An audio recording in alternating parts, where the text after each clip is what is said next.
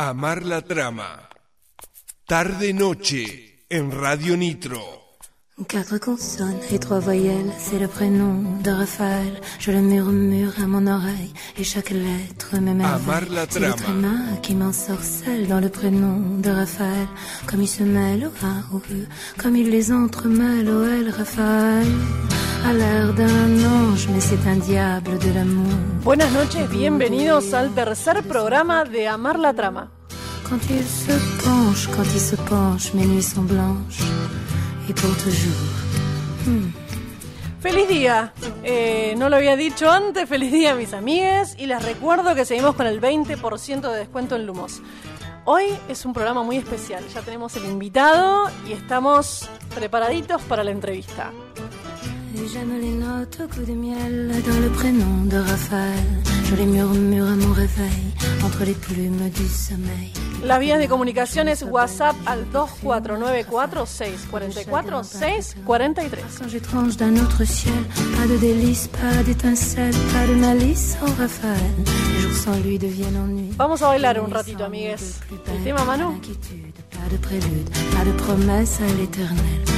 Juste l'amour dans notre lit, juste nos vies en arc-en-ciel, A mí me enseñó la calle lo que no aprendiste en Harvard. ¿Cómo se dice? No me sobran los modales, pero siempre viene a casa. Yo no te cocino ni el desayuno. No tengo parmanis y pa' siempre 21 y no me importa por qué. Todo lo que yo me pongo me queda bien y me lo quito más rápido. Amar la trama. El espacio literario de Radio Nitro.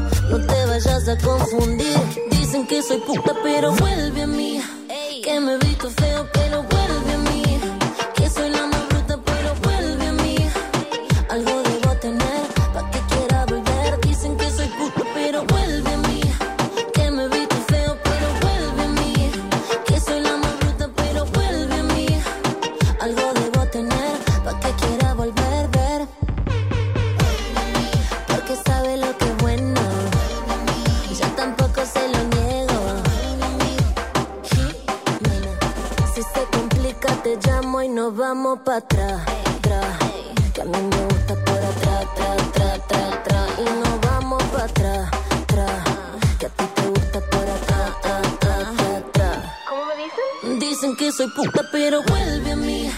Que me he visto feo pero vuelve a mí. Que soy la más bruta pero vuelve a mí. Algo debo tener pa' que quiera volver. Dicen que soy puta pero dicen atrás. Dicen te llaman papi. Dicen que no soy puta, soy generosa. Amar la trama. El espacio literario de Radio Nitro.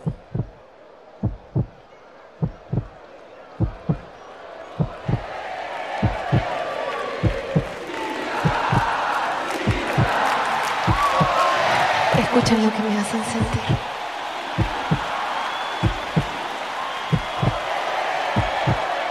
Quisiera no decir adiós, pero debo marcharme. No llores, por favor, no llores, porque vas a matarme. No pienses que voy a dejarte, no es mi despedida, una pausa en nuestra vida. un silencio entre tú y yo.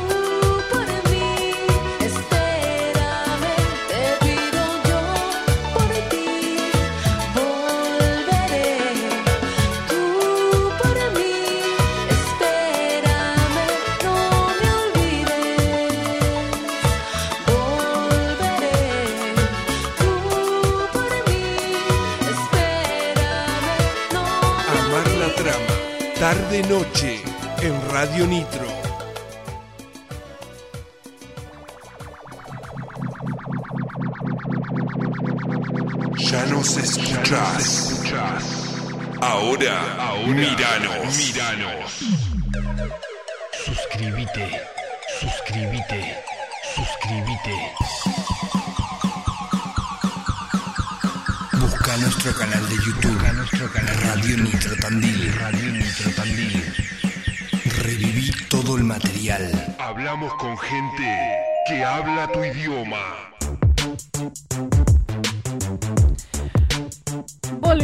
Amigues. Acá el invitado dijo que estaba la cumbia para tomar un clericó. Mirá, y vamos a tomar un cafecito, no vamos a tomar clericó. Bueno, eso es lo que le vamos a decir a, a los radioescuchas En un rato, mientras, cuando, mientras le ponemos hielo al café. cuando hace un lío esto, te quiero ver, ¿no? El café. Bueno, eh, gente, si no escucharon los programas anteriores, están en Spotify. Busca lo mejor de Radio Nitro Tandil y ahí encontrarás los programas anteriores y las mejores secciones de todos los programas, ¿eh? Eh, y vamos a iniciar. Primero te vamos a dar la bienvenida, Gonzalo Grela. ¿Qué Bien. tal? ¿Cómo le va? Bien, acá andamos, arrancando un día agitado, pero con ganas de charlar un poquito. Bueno, muy agradecido de la invitación. Eh, hacía rato que no volvía a la Nitro. Eh, he pasado grandes eh, momentos en, en este estudio que preferiría no recordar. Eh, No, con, no, con por- gente muy querida, de la cual también quisiera no recordar. Eh, no, o pero sea, la- no quiero la- recordar, básicamente. La hemos pasado muy bien en la Nitro, eh, con, con los amigos de Buenos Perdedores, que ya no están más en el aire hace mucho tiempo, pero este, tocando música en vivo acá, compartiendo con otras bandas. eh, lindos momentos esos. acá. Vamos a empezar a traer, Manu, música en vivo acá, ¿eh? Quien se copa, leemos un poco, bailamos, cantamos, ¿eh? Y se arma. Eh, bueno, vamos a empezar con las preguntas. ¿Te las puedo decir? ahora, Dale, así ya. eh, Bien. 3,14. Domingo. No, así es acá. Ese es el chiste que entendemos nosotros porque somos gente grande. Entonces, el Y feliz domingo para toda la juventud. eh. lo entendemos nosotros y Manu también, que se está riendo. Eh, bueno, ¿qué es lo que más te gusta de escribir? Tranco. Arranqué. Eh, qué difícil. Eh, Bueno. lo que- lo- lo- la- esa pregunta ya asume una, una premisa, que es que escribir me gusta. ¿No te gusta? Eh, no lo sé. Eh, Tarde igual para planteártelo. Tenemos tu libro acá. sí, o sea, cosas que me gustan son como tomar mate, mirar el atardecer. Y pintaba romántico. Eh, mm, Es, es rara la, es rara la, la relación con, con- con el gusto, digamos. Yo creo que escribo eh, en, en una buena medida porque no lo puedo evitar. Eh, es decir, eh, sobreviene la escritura a, pongamos, por dar cualquier ejemplo, no sé, alguien hace un comentario en la calle o uno se está tomando un café y escucha una conversación ajena sin querer. Em, Una chusma, eh. Claro, uno básicamente lo que hace es justificar el, el hecho de meterse en la vida de los demás. Claro, me meto en la La vida y escritura digo básicamente es eso, porque es o escribir, eh, o, o desde el tono histórico eh, es este, escribir sobre la vida de los demás, eh, y si no, desde el tono ficcional y literario, si se quiere, es inventarle la vida a los demás. O sea, en todas te metes en la vida de los demás. Claro, básicamente es eso. Eh, y creo que como que sobre- sobreviene como un impulso, digamos, de, de- no sé si de registrar en palabras, pero de, de crear a través de circunstancias, gestos, tonos y demás. Eh, y después uno por ahí empieza a disfrutar del resultado, cuando se puso a jugar con, con eso, no sé, pongamos por caso escribir un cuento. Eh, es decir, siento que, que no escribo con el mismo gusto con el que me siento a hacer otras cosas donde el gusto está muy claro. Es decir, Claro. tomo mate porque me gusta tomar mate, entonces me preparo para tomar mate. Y la escritura es como una cosa eh, un poco menos tangible, un poco menos eh, consciente, aunque uno sabe que está agarrando una hoja y una lapicera o sentándose delante del teclado, pero digo, no lo, no lo convierto en una cosa rutinaria, tipo, bueno, ahora me voy a sentar a disfrutar, por ejemplo. Como si lo hago con el mate. Claro. Eh, o con una pizza. Eh, que digo, y uno a veces la, la come sin tener hambre, digamos, por el puro gusto. Sin embargo, eh, la escritura, no sé, creo que no siempre se activa desde ese lugar. Tipo, bueno, ahora voy a me voy a sentar a hacer lo que me gusta, que es escribir.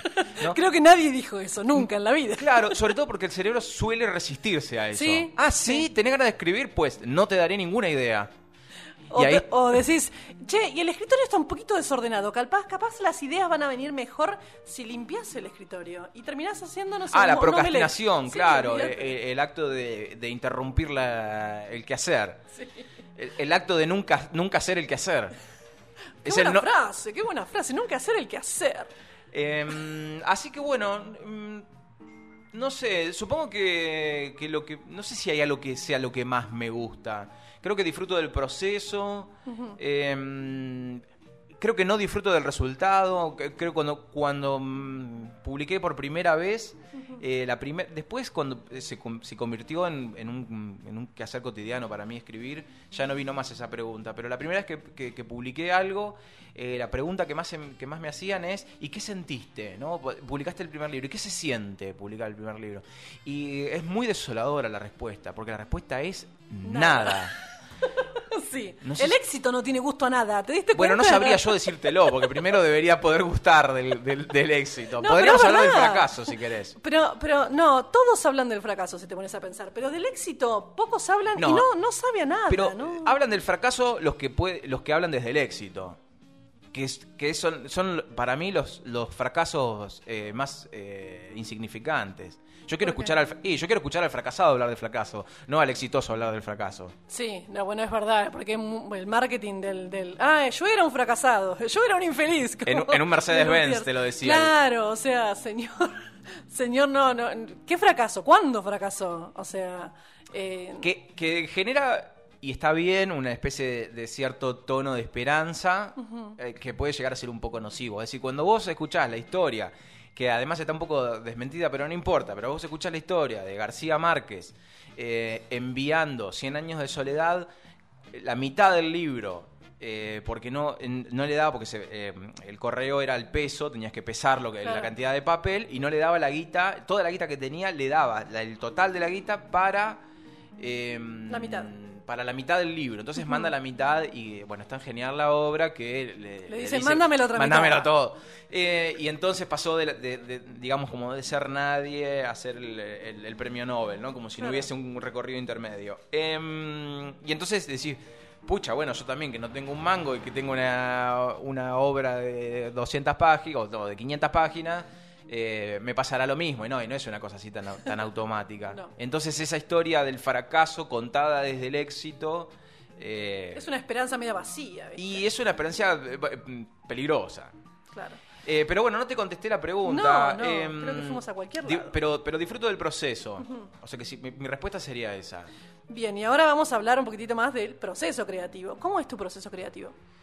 Em, no, no tengo método. Si la, si la pregunta fuese esa, ¿no? Si, tipo, no, primero si se me ocurre un germen de idea, después me documento, ¿no? ¿Cuál es, el, cuál es eh, una de las metodologías clásicas? Bueno, hay una idea, no sé, la historia del escritor fracasado. Vamos a escribir la novela del escritor fracasado. Entonces, ¿qué hacemos? Agarramos libros de historia, empezamos a leer sobre todos los escritores que fueron fracasando hasta que lograron el éxito, entonces te documentás, te llenás de anécdotas y de fechas y después vos producís tu texto. Bueno, a mí no me pasa eso.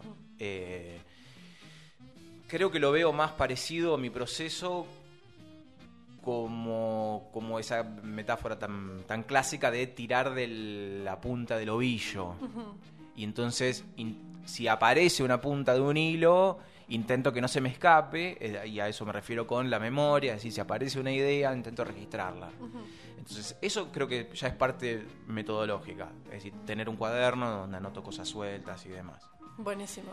Eh, y después lo que intento hacer es desarrollar. Es decir, si hay una idea lo suficiente, que a mí me parezca lo suficientemente, llamémosle buena o, Atractiva. o atractiva o- y demás, entonces empiezo a tirar de la cuerda hasta que suceden dos cosas, hasta que el texto sucede, es decir, tiro todo lo suficiente y puedo escribir sobre eso y surge un artículo o un cuento, o me trabo y entonces ahí vienen otros, Otros problemas. Vienen, oh, sí, y otros artefactos, tipo hablar con un amigo, hablar sobre el tema o sobre el texto con otra gente que escribe y demás. O esperar. O esperar a que llegue otra idea y que acompañe esto Sí, inicial. no es mala esa, ¿eh? No es mala. Eh, lo que muchos le llaman dejar reposar el texto. Claro. O sea, uno escribió hasta, hasta tal punto y, y lo deja reposar. A mí no me funciona mucho. ¿No? En general, si lo dejo reposando mucho, se queda dormido. Quedó ahí levando y quedó. Ya fue. Como la masa madre, viste, que todos hicieron en cuarentena, que cuántas masas madre habrán muerto, ¿no? Pero así, como que... Claro, eh, ¿Qué estaba eh, yo? Ahí está. sí, sí, sí, no, yo tengo que seguir haciendo algo para que no se muera, digamos. Ajá.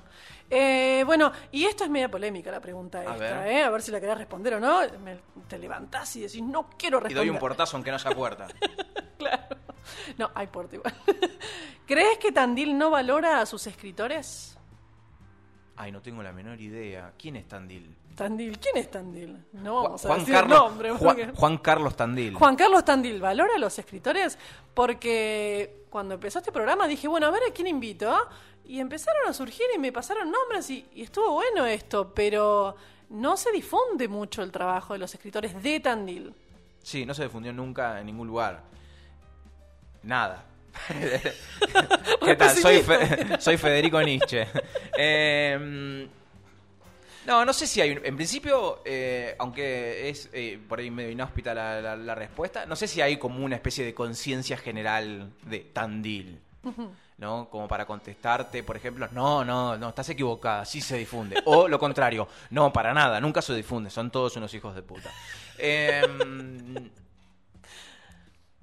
no lo sé, no lo sé. Creo que hay un poco. Yo soy el menos indicado para esa, para esa pregunta, porque yo me manejo en, con un sistema de relaciones en donde, o por lo menos los amigos que tengo yo, todos bancan al, al- al amigo de al lado y nos, nos invitamos a las ferias que armamos, nos invitamos a los programas de radio cuando hemos hecho programas de radio, eh, si armamos una revista, inv- invitamos a los, eh, a los amigos a escribir y a dibujar. Eh, ha habido a lo largo de los años diversos programas de tele, radio o eh, em, secciones en los diarios que suelen darle espacio a, a los escritores tandilenses. Yo creo que es mucho más dura la pregunta es si, si, si tienen lectores. Claro. Es mucho más dura esa, tampoco me atrevería a contestarla. Digo, no, no por una cuestión de coraje, sino de, de- de- de saber cuánto se vende, no sé cuánto se venden los libros tandilenses, de actores tandilenses. Difusión yo creo que hay, lo que pasa es que por ahí no hay muchos canales de difusión. Claro. Eh, así que no lo sé. Es muy además también es muy difícil como competir eh, contra los grandes centros de promoción. Es decir, cómo, cómo compite una revista local que imprime eh, 100 ejemplares y que dos librerías le dan pelota o una li- librería le da pelota y un programa de radio le da pelota contra eh, la revista Eñe de Clarín Claro. No, no, la difusión. O, el- o peor, eh, eh, lo, hice, lo hice mal el ejemplo, va de vuelta. Eh, todos los programas de, de- de radio de Tandil le dan bola a, un, a mi libro.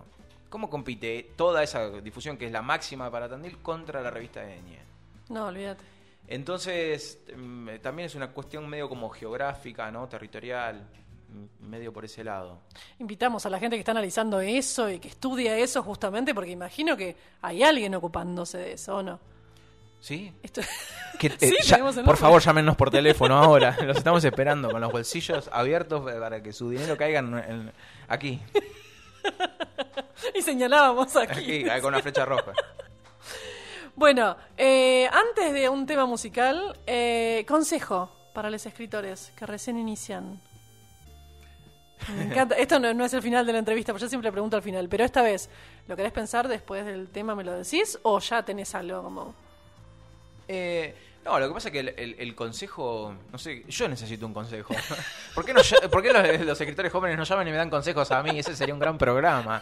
Si está- escritores jóvenes que se encuentran escuchando la FM Nitro en este momento, por favor, ayúdenme. Tírenle un consejo a este hombre que vino a buscar un consejo.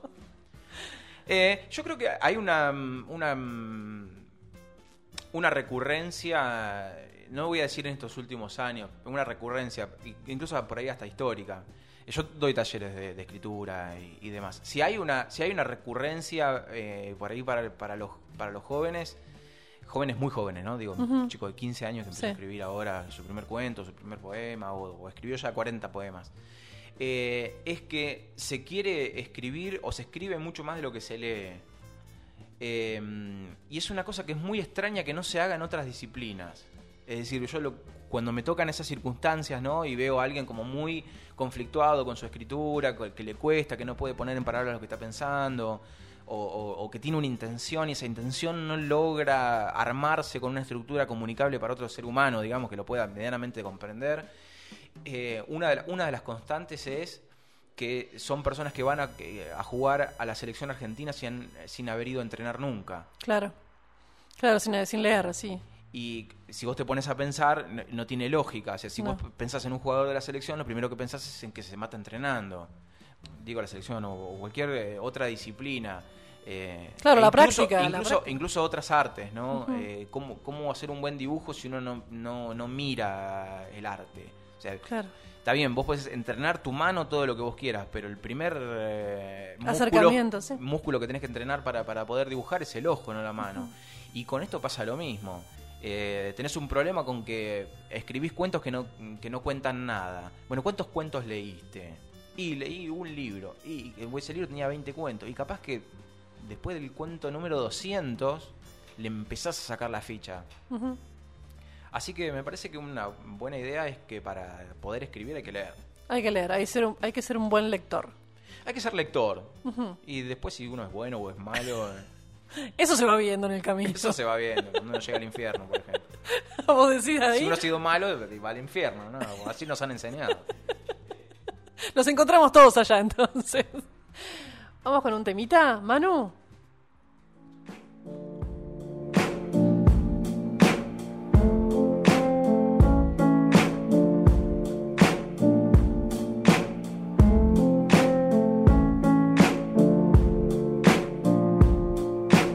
La trama, tarde noche, en Radio Nitro.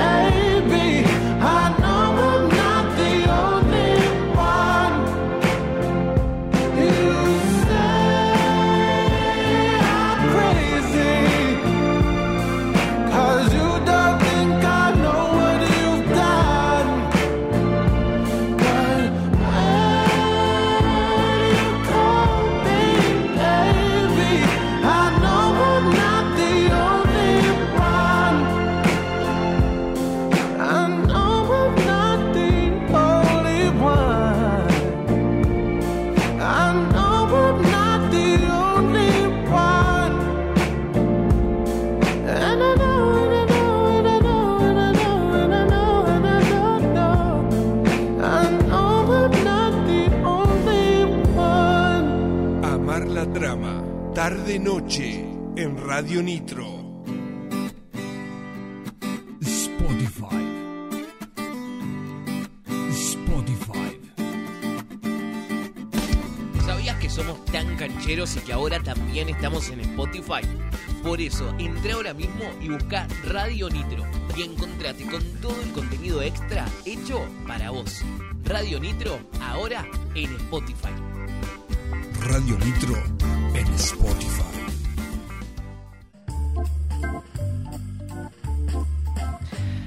Volvimos, amigues. Seguimos con Gonzalo Grela y eh, estábamos hablando de tu banda. Tuviste una banda, ¿no? Eh, fui sí, no era mía, ¿no? La tenía en casa, encanutada. Eh, fui parte de Fe de Ratas, eh, unos seis años más o menos creo que duró el, el proyecto. Eh, ya, ya no me acuerdo cuánto sé que no tocamos, eh, no sé, que capaz que como cinco años. Bueno, Eh, igual no, no vamos a andar hablando de fechas. Siempre complica todo hablar de fechas mejor. este, Y bueno, fue un, fue un lindo un lindo proyecto. Yo entré tocando la armónica eh, muy tímidamente. Me, me invitaron así como este, como músico invitado. Yo creo que en ese momento ni siquiera eh, me animaba. Ahora también me- el mote de músico me cuesta un poco porque eh, toco con muchas dificultades. Digamos, yo puedo tocar si hay gente que toca bien al- alrededor mío, entonces yo puedo tocar. Ah, te envalentonás con alguien que toque bien. No, pero es, pero, pero es una cuestión de. Ahí, ahí está sonando, yo me quedo acá. Este, tema que grabamos gracias al concurso Tan Rock que se hizo en el 2011, que salieron varias bandas este, premiadas, digamos, hicimos una grabación. Mirá qué bueno. Eh, ahí se escucha la voz de Martina Manuel, la, la cantante de esa época. Hubo varias cantantes. Ah, mira. A ver, escuchamos un cachito. Vamos a escucharlo. Aunque la magia se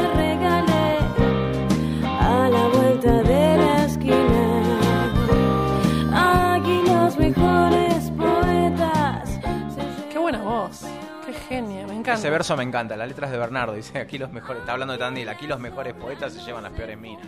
Ah, mira. Buena frase. Eh, hoy es un programa lleno de buenas frases. ¿Te diste cuenta? Sí, no mías, ¿no? Siempre, siempre de otros. Siempre de otros, pero bueno, el talento siempre está en otros, ¿viste?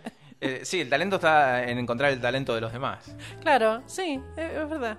Eh, bueno, me estabas contando de la banda y se terminó el proyecto banda y después seguiste con el tema escritura a full o Bueno, en ese mismo año eh, en el que grabamos este tema, eh, publicamos Los Diálogos del Infierno con el que está tocando el teclado en, ese, en, esa, en esa banda, que es Bernardo Bruni, que es el coautor, eh, coautor del hecho. Eh, Estamos implicados los dos. escribimos, en realidad veníamos escribiendo como desde el 2007 más o menos, 2007-2008, en un blog escribíamos los diálogos del infierno, eh, que era como una especie de mm, juego de pastiche que hacíamos, que escribíamos cosas, las íbamos subiendo y como que nos íbamos contestando.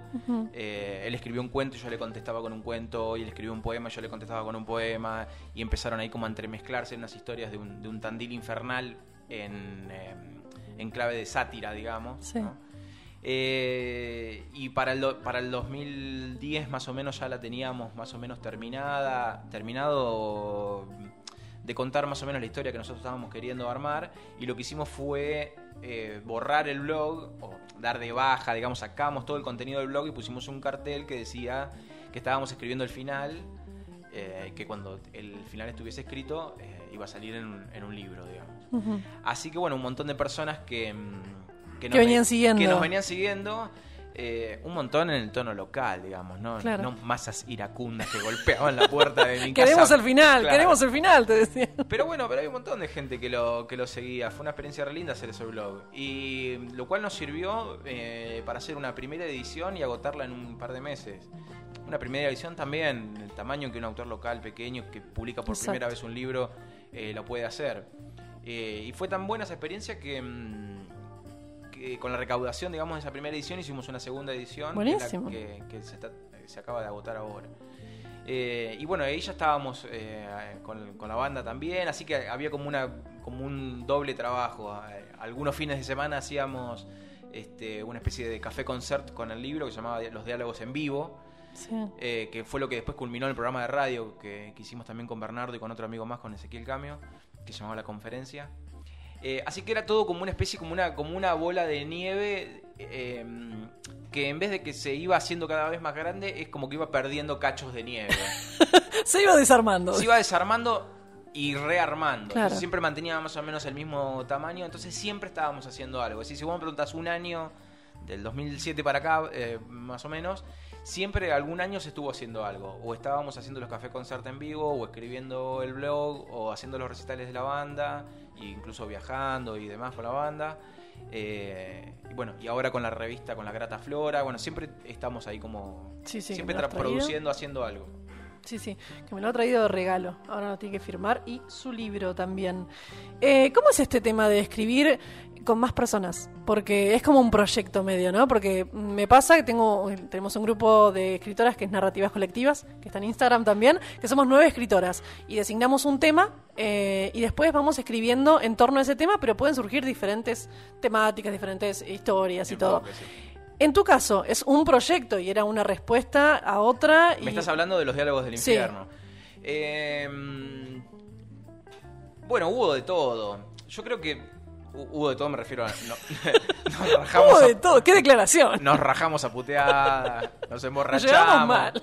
Pero yo creo que esa- ese libro, ese blog en principio, que culminó en un libro, em, fue la trama de una amistad. Es decir, eh, nos conocimos con Bernardo Ponele que en el, eh, a finales del 2006, principios del 2007, y para mediados del 2007 ya estábamos escribiendo juntos. Qué bueno. Y entonces ya escribíamos juntos mientras íbamos armando nuestra amistad y me parece que eh, para mí es, como indivisible eh, el armado de, mi- de la amistad con él con esa obra. Es, como que simboliza para mí esa obra, simboliza el, el- el armado de esa amistad con él. Así que, eh, para contestarte, eh, escribir con otro fue la, fue la trama de la amistad. Es decir, si me pones a escribir con otra persona, y me ha pasado en, en algunas circunstancias, directamente no puedo. Mira, eh, no, bueno, no es como una imposibilidad, no es como que me faltara un brazo, pero, no puedo. pero, pero no sucede eso que sucedía ahí. Claro. Porque tiene que haber una especie de, de- de conexión de ideas que no tiene que ver eh, con la inteligencia, digamos. No, que no tiene ¿por que ver con inteligir, con, con- con entrever, Claro. sino que tiene que ver con una cosa más bien sentimental, con, con- como reírse de los mismos chistes. Se Sí, parece mucho que- al amor, digamos. Y bueno, las declaraciones acá llegaban. decirle, Bernardo. En toneles. Tenemos que hablar de eso. Eh, yo creo que, se- que- que está muy vinculado a Sí. eso. Es decir, que, que hubo una, una, una conexión simpática, digamos, ¿no? Claro. Simpatías. Yo creo que, la- que- que el humor justamente y compartir esos momentos y la escritura te forja mucho, o sea, te, te, te- te une con un vínculo distinto, ¿no? Porque en realidad eh, ya trabajar con un amigo es complicado, pero trabajar y escribiendo, Sí, y nosotros en algún punto casi no éramos amigos, éramos dos chabones que se estaban conociendo, digo, salir a tomar una birra por primera Mm. vez, eh, contarte a qué escuela había sido. sí, la vida, Eh, ¿viste? La vida antes de ah, conocerlo. Claro, que, que no es como la- las amistades de la adolescencia que, que vienen de coexistir en el mismo Claro. lugar. Esto tenía que ver con, con- con contar la, la historia de donde veníamos, con contarte la familia, contarte... lo- y, me, y me parece que la, la obra, en principio la obra habla de eso. Eh, los diálogos del infierno son eh, dos personajes, Celso y Lucio, que están condenados a estar en el infierno y que tienen como una especie de confusión constante, producto de, de la malevolencia del demonio, que no les permite terminar de darse cuenta cuándo están en el infierno y cuándo están en Tandil. Entonces, Tandil y el infierno. Que es muy similar. Claro, es más o menos lo mismo, digamos. O lo mismo. O es indistinto. Nos vienen a buscar todos. Y entonces, eh, eh, me parece que lo que fuimos escribiendo ahí fue, además de forjando nuestra amistad por, por el proceso creativo, eh, también fue como, como, como contarnos la historia a nosotros. Como que con ese libro nos fuimos contando un poco la historia a nosotros. Aunque las cosas que suceden en el libro son a veces de orden mágico, digamos, como una naranja de la calle Irigoyen que tiene poderes. Poderes mágicos, bueno, pero, pero buenísimo que el resultado haya sido ese. Un libro y un amigo, mira, Sí, sí. eh, estás como Sandro. sí. y vamos a empezar a hacer boludeces así. Veníamos bien, ¿eh? Mira, mientras no me empiecen a revolear bombachas de acá en la radio, Vos decís que van a venir las, señ- las nenas, te van a ya no creo, ¿eh? A esta No, altura. no, no, ya a esta altura no. Basta, basta, que esto era un programa serio. Eh, bueno, vamos con unos temitas más y después hacemos la reco, que es importantísima hoy, ¿eh? Eh, vamos, Manu, con los temitas.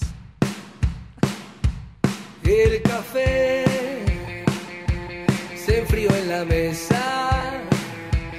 Tuve la certeza que ya no estabas más.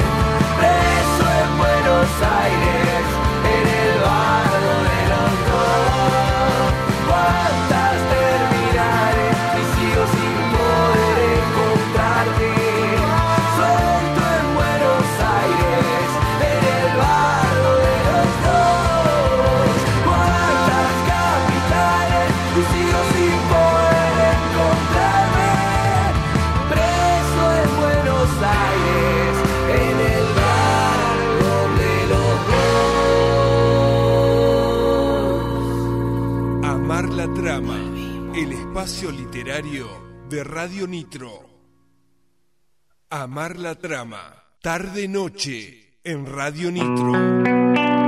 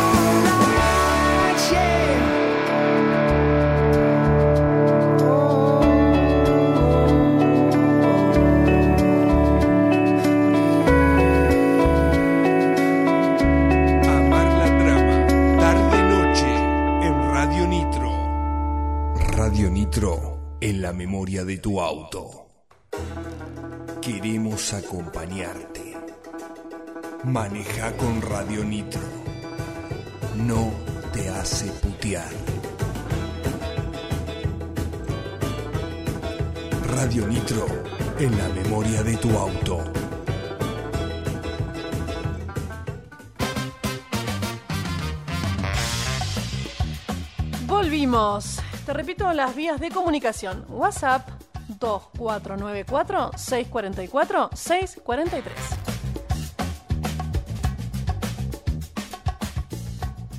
En Spotify, busca lo mejor de Radio Nitro Tandil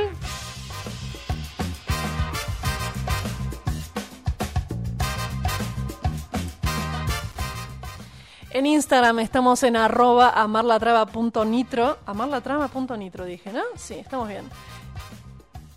Seguimos acá con Gonzalo y vamos a hablar del libro. Vamos a hablar de tu libro, Temporadas Geselinas. Hablemos de mi libro. Hablemos de tu libro. Bien, comentame lo que quieras de tu libro. Así, freestyle. Sí. Eh, bueno, Temporadas Geselinas empezó eh, hace mucho tiempo. Esto se ponía cuento. muy aburrido.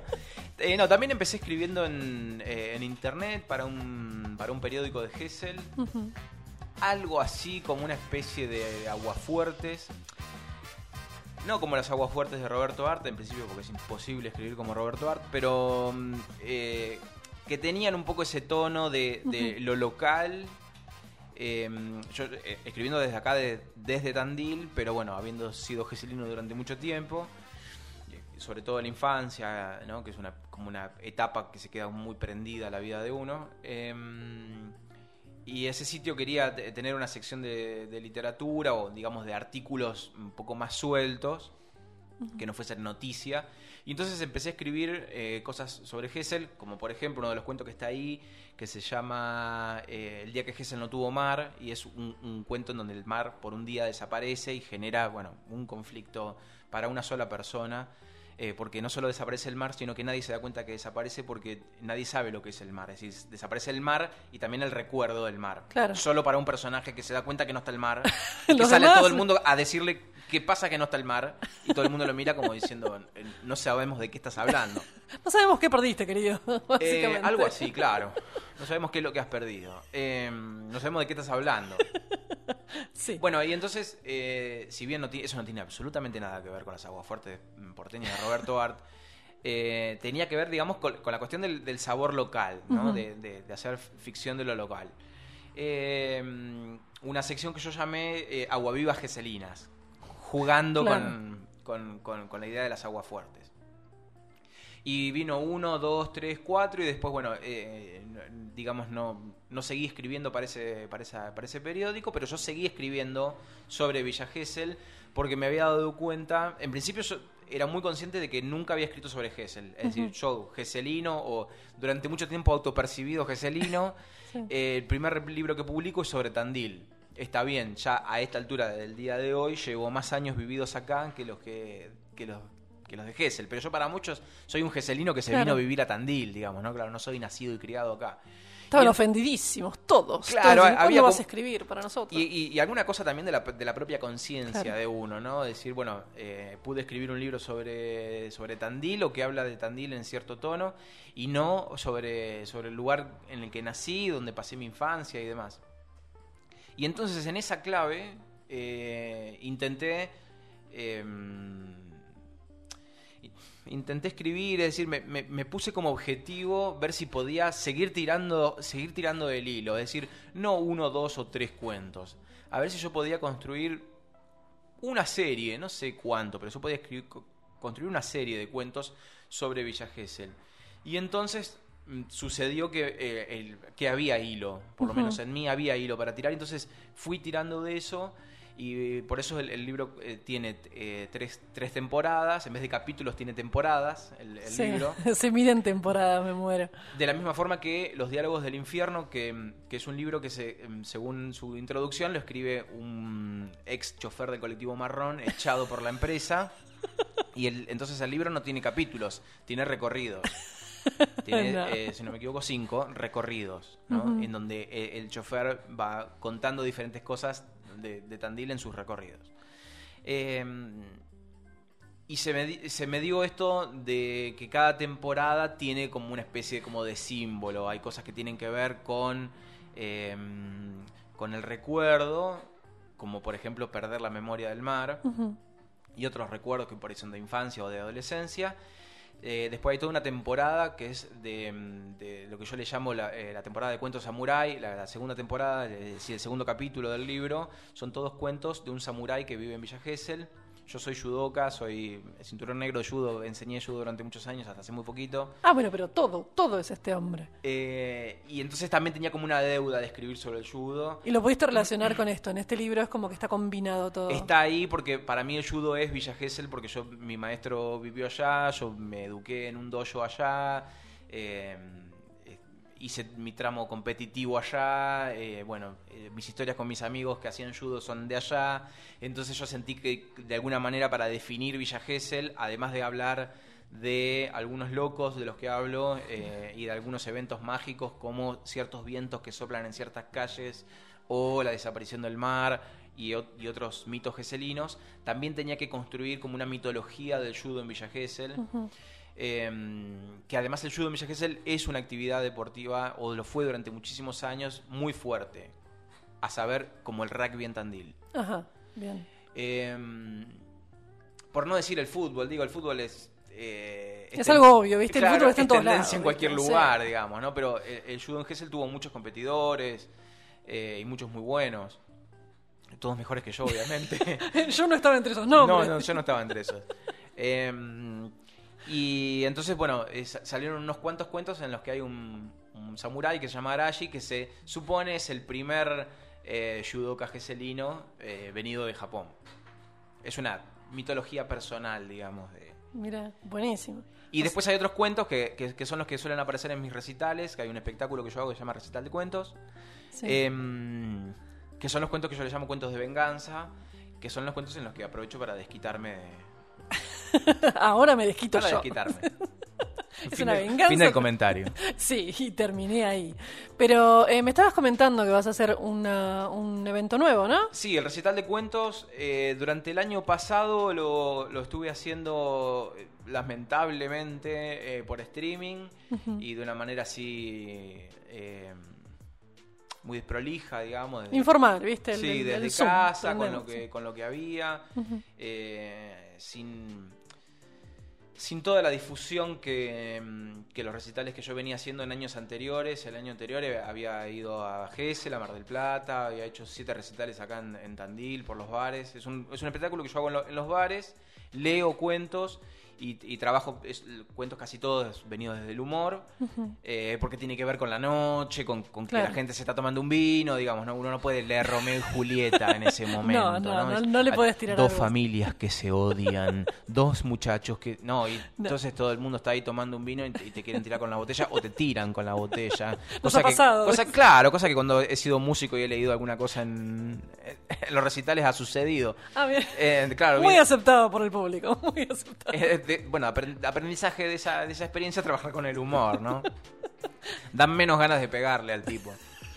Si te hace reír. Em, así que bueno, en años anteriores lo estuve haciendo en bares y, y otros espacios. El año pasado por, por streaming, porque medio como que no quedaba otra. Y ahora de a poquito, ojalá que vayan surgiendo otra vez los espacios. Voy a viajar a Tres Arroyos. eh, la gente de la editorial Cara- Caravana está abriendo una librería ya y me, me contactaron para, Buenísimo. para ir a hacer el recital. Todavía la fecha no está. No está definida, pero no está te pueden seguir en tus redes. Sí, sí, por supuesto. Em, Y no las dijiste. Arroba. Eh, Gonzalo Grel 83 estoy en, en, en Instagram, por ejemplo, o a través de, de La Grata Flora, que es la, la revista nuestra. eh, Sí, que también acá está, sí, sí. Ahí también va a estar en, en la fecha, cuando largues la fecha de Tres Arroyos. sí, sí, sí, Genial, seguro. La vamos, a, la vamos a, a impulsar por todas las, las redes. Buenísimo, listo, me queda para leer, porque me, me trajo un, un librito de él. Y bueno, nada, eh, muchísimas gracias por tu presencia en Amar No, la gracias Trama. por invitar y, y gracias por, por, por armar el espacio, no, no solo para mí, digamos, del día de, del día de hoy, sino que, que exista este espacio eh, en donde nos encontremos a hablar de libros y de lectura y, y de escritura. Y nos riamos un poco, porque Y a también hay que un hacer. poco y a tomarse todo un poco a la chacota. y escuchamos unas cumbias. Así que bueno, bueno gente, eh, nos encontramos, nos pasamos un cachito, perdón, eh, nos encontramos, ahí está Tandil dando la nota, nos encontramos el próximo jueves a las 20 horas en Amar la Trama. Los dejamos con este tema. Para Lu, que me escucha desde Barcelona los sábados a la mañana. Eh, es el desayuno con, con Pablo y nada, que los quiero mucho y ahí vamos. Con Vivir de Rosalén. Arrasó con todo y me dejó desnuda frente al mar. Pero sabes, sé bien que es vivir. No hay tiempo para odiar a nadie, ahora sé reír. Quizá tenía que pasar, no es justo, pero solo así se aprende a valorar. Y si me levanto y miro al cielo, doy las gracias y mi tiempo lo dedico a quien yo quiero. Lo que no me aporte lejos, si alguien detiene mis pies. Aprenderé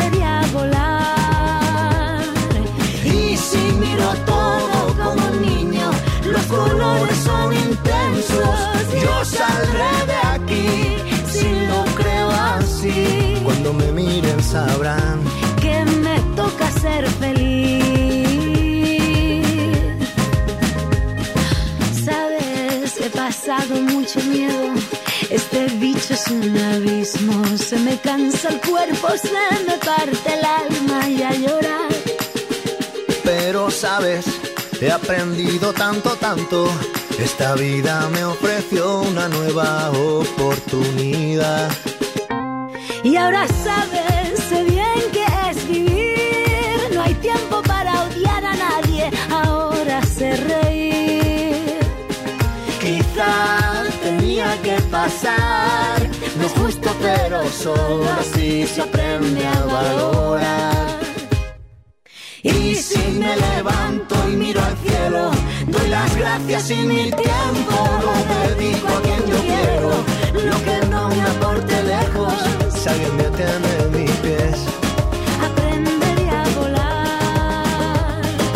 Y si miro todo como un niño, los colores son intensos. Yo saldré de aquí si lo creo así. Cuando me miren sabrán que me toca ser feliz. Me toca ser feliz. Ahora soy feliz. Porque sé bien que es vivir. Ahora sí que sí. Amar la trama, el espacio literario de Radio Nitro.